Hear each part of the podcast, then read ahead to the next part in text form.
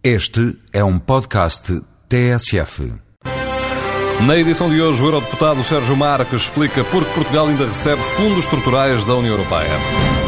Portugal recebe fundos estruturais da União Europeia por uma, por uma razão simples: é que a União Europeia não seria viável assente em desigualdades excessivas entre regiões, umas muito ricas e outras eh, relativamente pobres.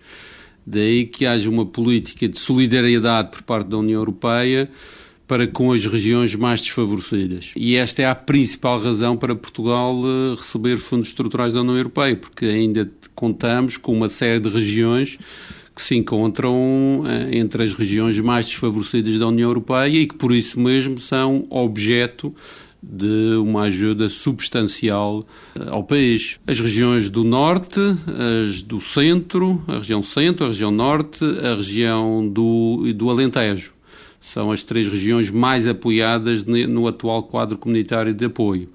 Uh, e também os Açores. A região de Lisboa já não é uma região objeto de substancial apoio.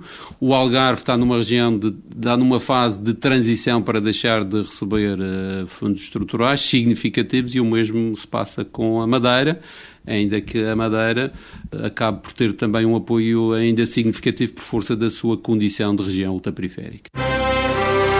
Voz Europa na TSF.